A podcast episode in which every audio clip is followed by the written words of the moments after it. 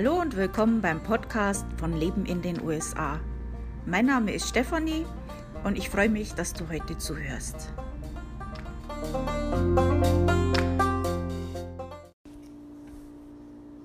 Also, ich habe heute kein Blabla für euch und ich habe auch Halsweh. Also von daher kommen wir gleich zum Punkt.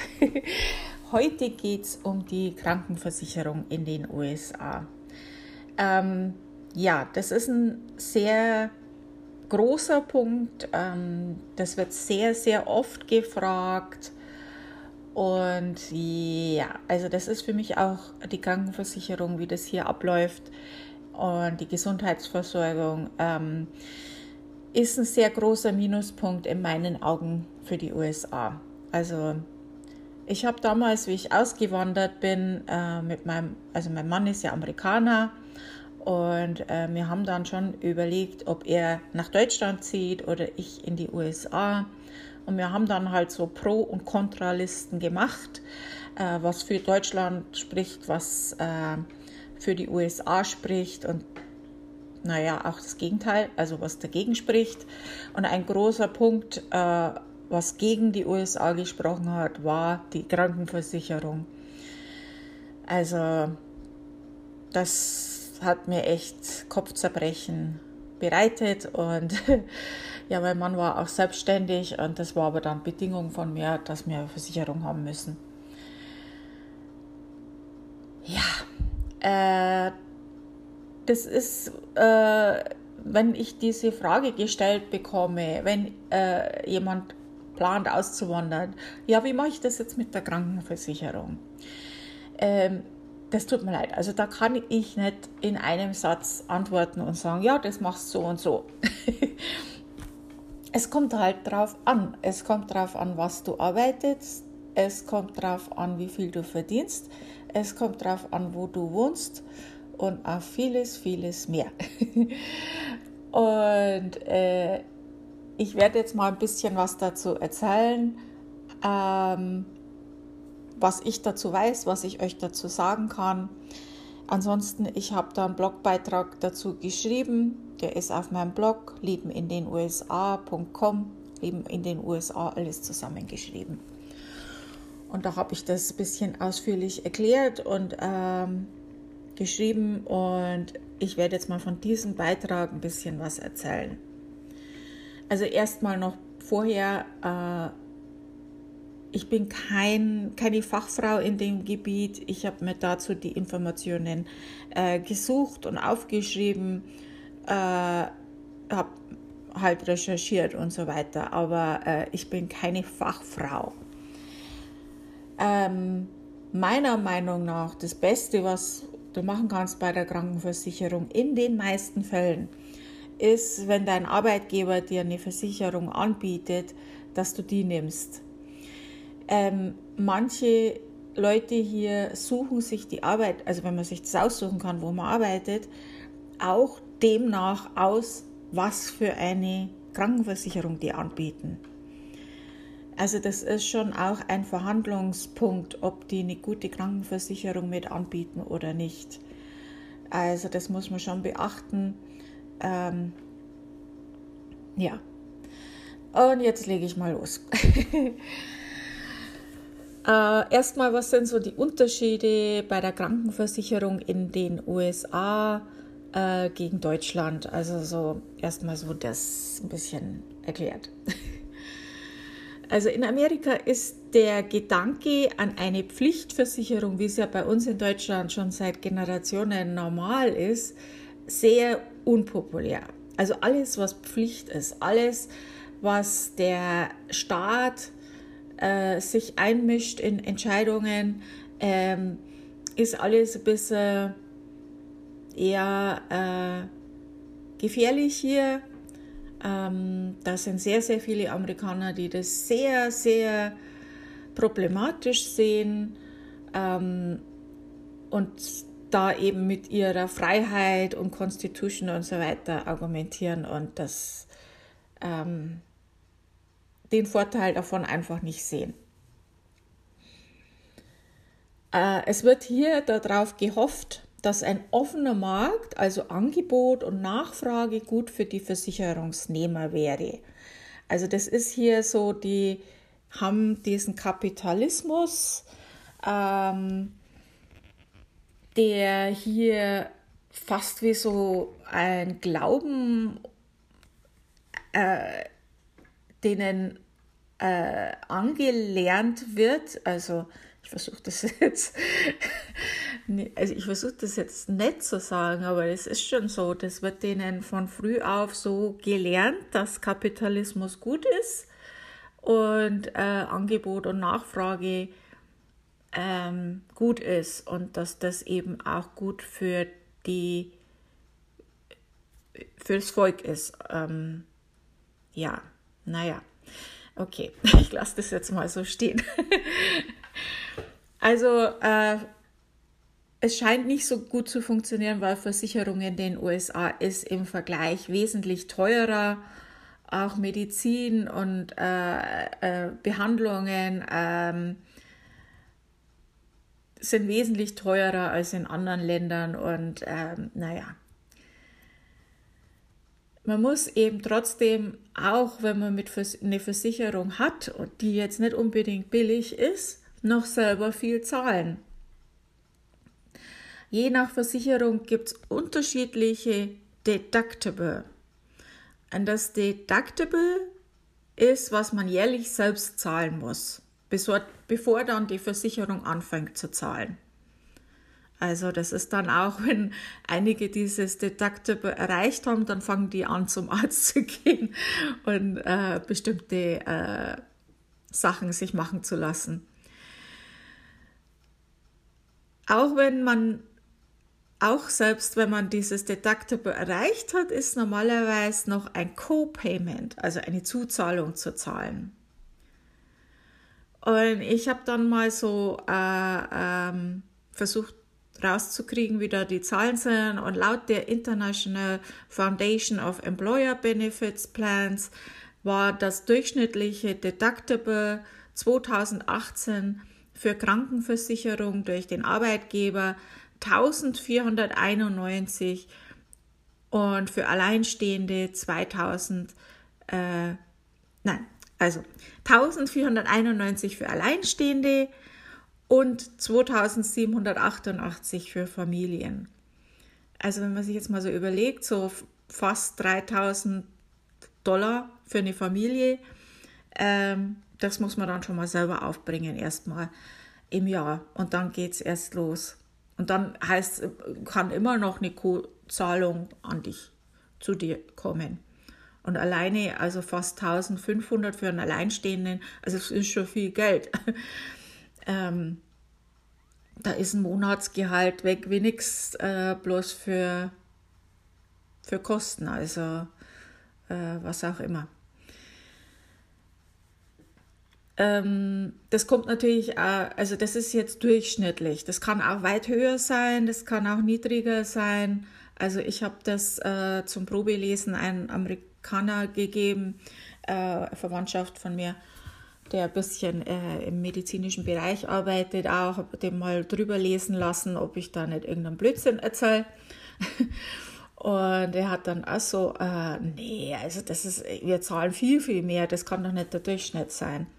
Das ist aber der Durchschnitt, also weil in einigen Staaten ist, ist, es, wen, ist es weniger und ähm, in anderen ist es wesentlich höher. Also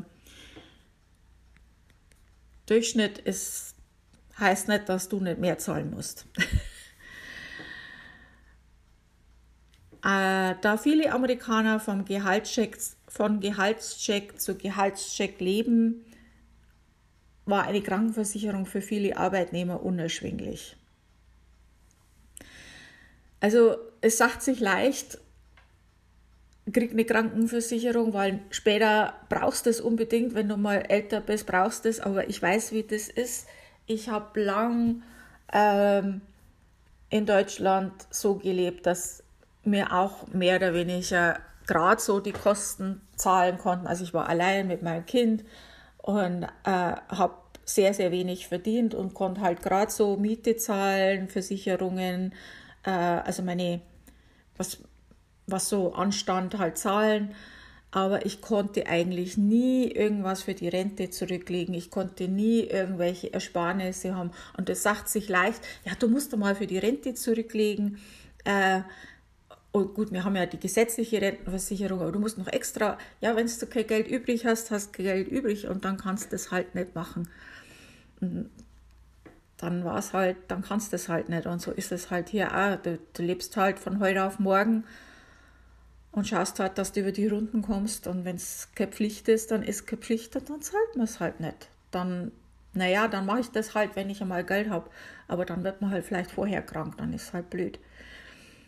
Und gerade bei jungen Menschen, da denkt man sich halt gerade auch an, am Anfang der Berufskarriere, wo man ja dann auch nicht so viel verdient, äh, dann will man oder kann man kein Geld dafür ausgeben. Man kann sich halt als 20-Jähriger nicht vorstellen, wie schnell das es gehen kann. Und das sind halt immer die anderen, die so jung krank werden. Und wenn man älter ist, naja, das, das ist schon so, das ist so weit weg.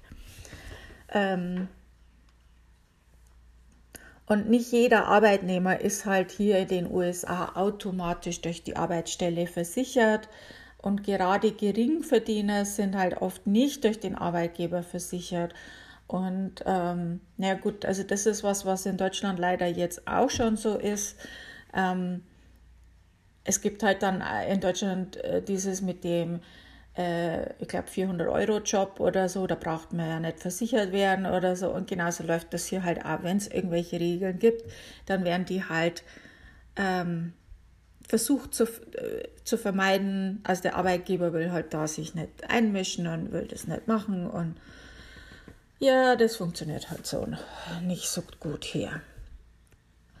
Und ähm, Obama hat dann 2010 mit dem Affordable Care Act, also wir kennen es alle als Obamacare, versucht, die Krankenversicherung äh, in den USA, also für alle mehr bezahlbar zu machen. Und während der Plan vor allem für Geringverdiener eine positive Wende gebracht hat, so hat doch auch viele Mittelständler die Kosten für Krankenversicherung und das Deductible erhöht.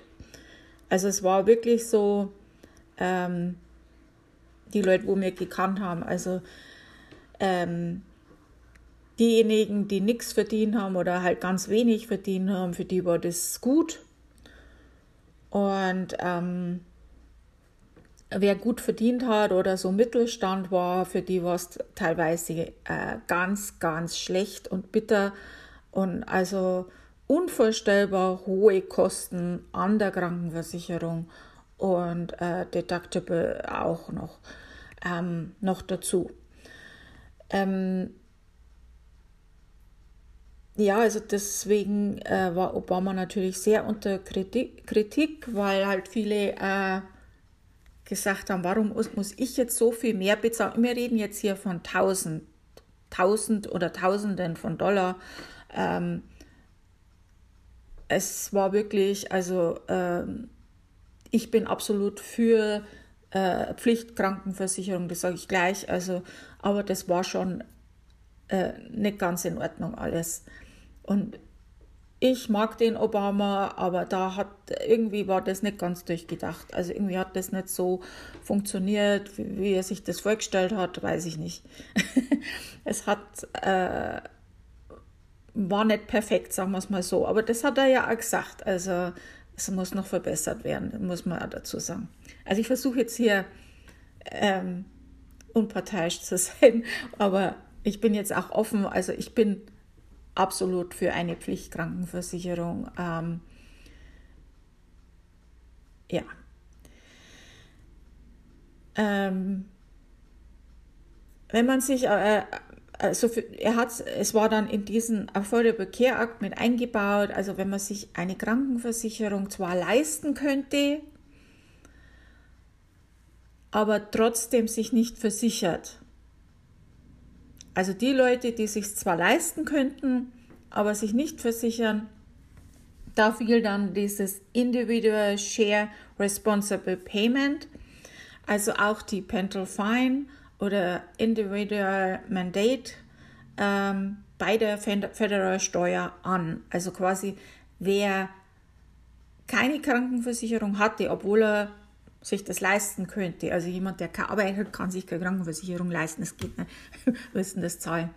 Ähm, aber wer sich leisten kann und das nicht macht, der hat dann quasi bei der Steuer, naja, sagen wir mal, Strafe zahlen müssen. So ist es ja nicht, aber halt, ähm, ja, der ist halt da zur Kasse gebeten worden. ähm, 2019 ist es dann abgeschafft worden unter Trump äh, mit, diesen, äh, mit dieser Tax, ich sage jetzt mal Strafe. ähm, allerdings gibt es das in einigen US-Staaten ähm, extra Steuern, wenn man sich nicht versichert. Also das ist ja der Staat ist das eine und die Länder können aber trotzdem noch was machen und einige Staaten haben das auch. Es ist halt einfach eine Pflichtkrankenversicherung für alle, das kann nur dann funktionieren, wenn auch alle eine Versicherung haben. Wenn nur die Leute versichert sind, äh, die alt und krank sind, ähm, finanziert sich das ja dann schlecht. Ne? Muss ja auch junge Leute einzahlen, die äh, gesund sind und dann äh, hält sich das auch alles von den Kosten äh, im Rahmen. Aber wenn nur die Älteren ähm, einzahlen, dann explodieren natürlich die Kosten. Das ist logisch. Ähm, naja, aber so ist es jetzt im Moment. Ähm,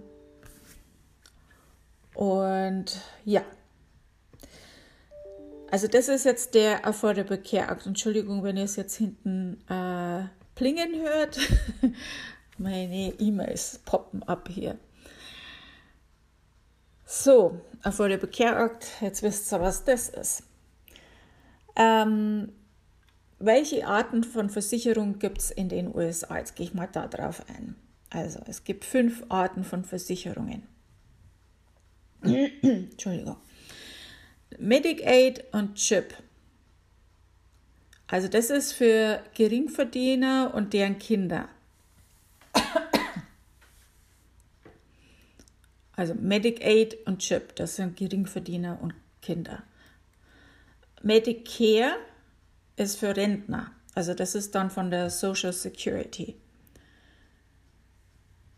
Tree Care und Veterans, Entschuldigung, Tree Care and und Veterans Administration. Das ist für Veteranen und Soldaten und deren Angehörige. Also, dazu muss ich noch dazu sagen, Medicare und CHIP für legale Immigranten kann man erst nach fünf Jahren legalem Aufenthaltsstatus erhalten. Also, wenn du jetzt einwanderst und dann wirst arbeitslos oder irgendwas und, und brauchst halt dann eine Versicherung, äh, fünf Jahre musst du dann schon da sein, sonst kriegst du nichts. Es gibt allerdings Ausnahmen, beispielsweise für Flüchtlinge und auch einige US-Staaten verlangen nicht die fünf Jahre legalen Aufenthalt für Schwangere und Kinder. Also das habe ich äh, herausgelesen aus Health Care, oh, Healthcare Gov. Also Health Care zusammengeschrieben .gov und das äh, der Stand ist von 2019, also ich denke nicht, dass sich das geändert hat. So, das ist das. Dann gibt es Privatversicherungen. Also diese Privatversicherungen über dem Arbeitnehmer, äh, Arbeitgeber, Entschuldigung, äh, Versicherungen für Selbstständige und Freiberufliche. Also das, da kann man sich halt dann privat versichern. Also die anderen, was ich jetzt vorhin genannt habe, hochscrollen, Moment. Das sind staatliche und das sind jetzt die privaten. Da gibt es aber auch unterschiedliche private Krankenversicherungen. Und da gibt es so Abkürzungen und äh, dazu erzähle ich euch jetzt auch ein bisschen was. Zum Beispiel, da gibt es PPO oder HDHP und dann gibt es noch HMO. Also mit der PPO-Versicherung, hast du mehr Flexibilität bei der Auswahl deiner Ärzte und Spezialisten. Oh, allerdings sind hier die monatlichen Prämien auch meist ziemlich hoch. Und der größte Vorteil von PPO ist, dass man keine Überweisung eines PCP, Primary Care Provider, braucht, um einen Spezialisten zu sehen. Also da bist du halt wirklich gut flexibel.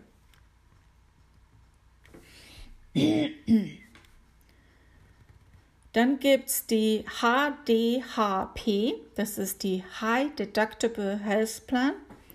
Zahlt man zwar weniger bei seinen monatlichen Versicherungsprämie, allerdings sind die Kosten für Arztbesuche etc. höher. Diese Versicherungsart wird mehr und mehr vom Arbeitgebern angeboten. Und dann gibt es äh, die HMO. HMO-Versicherung zahlt man in der Regel weniger pro Monat und hat, hat meist kein Deductible. Man benötigt allerdings Überweisungen zu Spezialisten vom Private Care Provider, also von deinem Hausarzt sozusagen, und muss innerhalb eines Netzwerkes an Ärzten und so weiter bleiben, mal abgesehen von Notfällen. Ich glaube, das ist das, was wir haben. Also wir müssen wirklich äh, eine Dreiviertelstunde, also fast eine Stunde Autofahrt äh, zu unserem Hausarzt fahren. Äh, das ist äh, ein Blödsinn. Also das ist bescheuert. Ähm, und dann musst halt immer schauen, ob das da in dieses System auch, ob da deine Ärzten, Ärzte auch drin sind. Und also äh, Blödsinn ist es. Absoluter Blödsinn.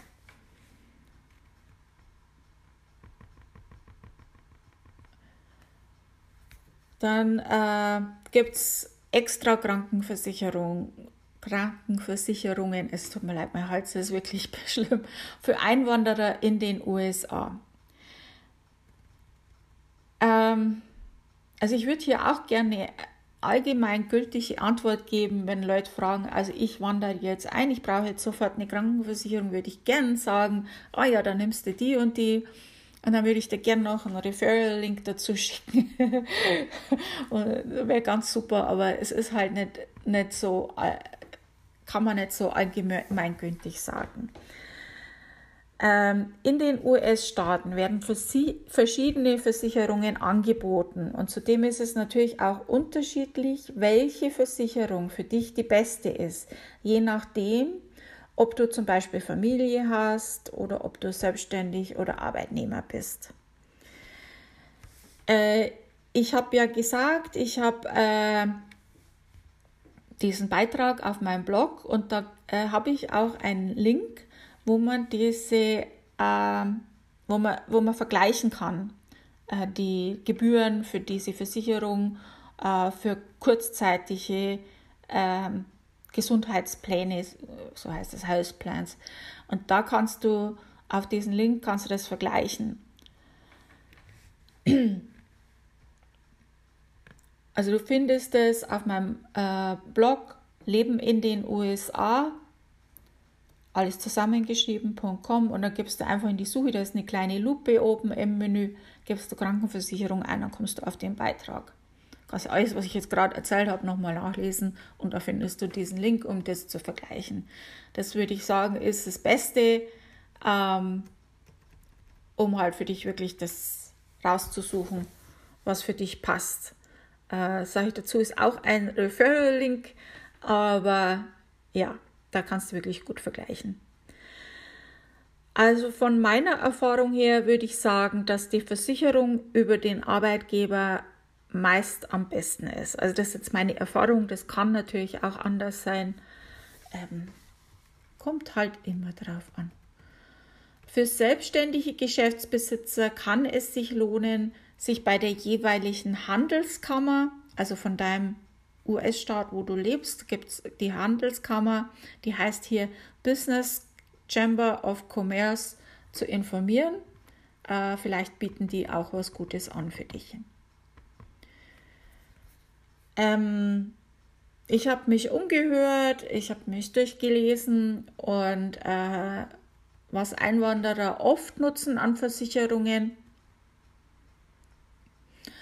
ist äh, und auch zufrieden sind, ist, und ich weiß nicht, ob ich das jetzt richtig ausspreche, Signa und Blue Cross. Blue Cross. ähm,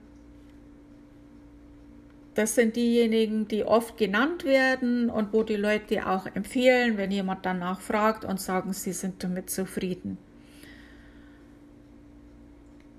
Und, oder eben spezielle Versicherungen vom jeweiligen Staat. Also da gehe ich jetzt auch nicht weiter drauf ein, weil also das würde zu weit führen bei 50 Staaten. ähm, ja, zum Thema Suchen. Äh, wenn du da suchen möchtest, auch auf meinem Blogbeitrag ähm, habe ich da ein bisschen was dazu geschrieben. Also Healthcare Gov ist eine Web Webseite der Regierung mit einer Krankenkassenbörse. Die Webseite dient als Clearingstelle und über die am amerikanischen Bürger äh, die Preise für Krankenversicherungspläne in den Bundesstaaten vergleichen sich für einen ausgewählten An Plan anmelden und gleichzeitig herausfinden können, ob sie Anspruch auf staatliche Zuschüsse für das Gesundheitswesen haben. Also Healthcare, alles zusammengeschrieben, .gov, da kannst du gucken. Äh, da können auch Bewohner der meisten US-Staaten eine Versicherung abschließen und es äh, gibt auch eine deutsche Beratungsstelle dort mit einem Dolmetscher, mit äh, dem Health Insurance Marketplace äh, kann man da sprechen, Hilfe und Informationen auf Deutsch erhalten. Ähm, wenn du was zu mitschreiben hast, kannst du ja auch pausieren gerade. Ich kann dir die Telefonnummer auch sagen, steht aber auch in meinem Blogbeitrag. Äh, das wäre 1 8 0 0 3 1 8 2 5 9 6. Also da kannst du auf Deutsch mit denen sprechen. Das finde ich ein guter Service. Äh, auf meinem Blog Blogbeitrag habe ich auch Links für einige äh, Staaten, wo man da die Versicherung eben gleich abschließen kann. Äh, über den Staat halt.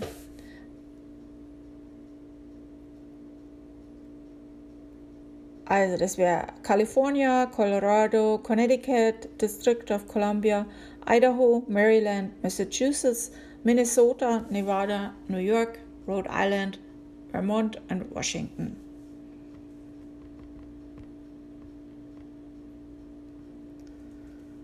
So, dann habe ich noch ein paar Begriffserklärungen. Es gibt ja so ein paar Abkürzungen, habe ich ja vorhin schon ein paar genannt. Äh, die habe ich euch, euch ja auch erklärt.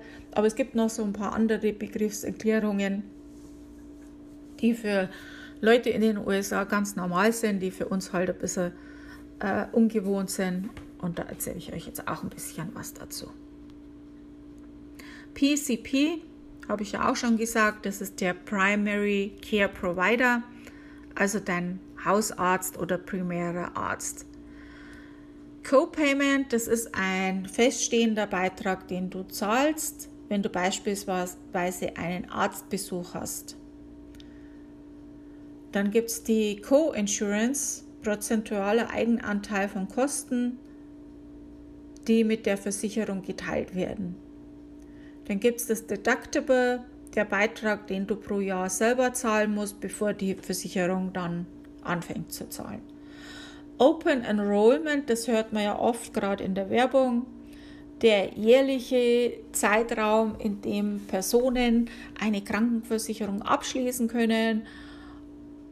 Und dazu gibt es einige Ausnahmen, aber dann habt ihr das auch schon mal gehört. Und dann gibt es Out-of-Pocket-Costs, was du aus deiner Tasche zahlst. Jo. Also ich habe es vorhin schon mal gesagt, ich bin keine Fachfrau in dem Gebiet. Äh, ich habe den Beitrag und jetzt auch diesen Podcast nach bestem Wissen und Gewissen geschrieben.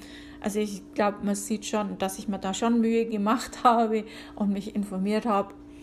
Äh, ich mache das immer gern, wenn ich selber über irgendwas äh, nicht weiß, wie das funktioniert, dann äh, hänge ich mich da rein, informiere mich und dann denke ich mir, naja gut, jetzt habe ich mir die Arbeit gemacht, habe mich informiert, dann kann ich es euch auch erzählen. und dann schreibe ich meistens einen Beitrag zu dem Thema. Also diesen Beitrag habe ich geschrieben im September 2019.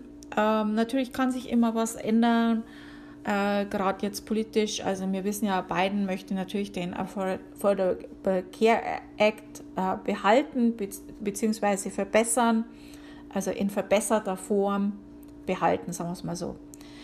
Ähm, wir werden sehen, wie sich das weiterentwickelt. Äh, Im Moment schaut es so aus und ja, hoffen wir mal, dass es besser wird. okay, das war's für heute. Vielen Dank fürs Zuhören. Ich wünsche euch eine schöne Woche.